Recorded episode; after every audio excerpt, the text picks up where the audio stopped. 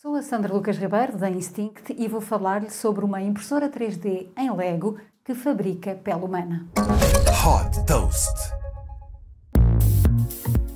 Um grupo de cientistas da Universidade de Cardiff, no Reino, desenvolveu uma impressora 3D totalmente construída com peças de Lego que é capaz de fabricar pele humana e outros tecidos.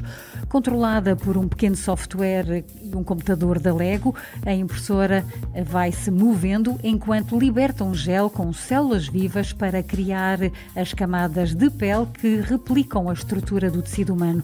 A equipa de investigadores está eh, a apostar na criação de modelos modelos 3D de pele sintética para administrar medicamentos e avaliar a sua eficácia.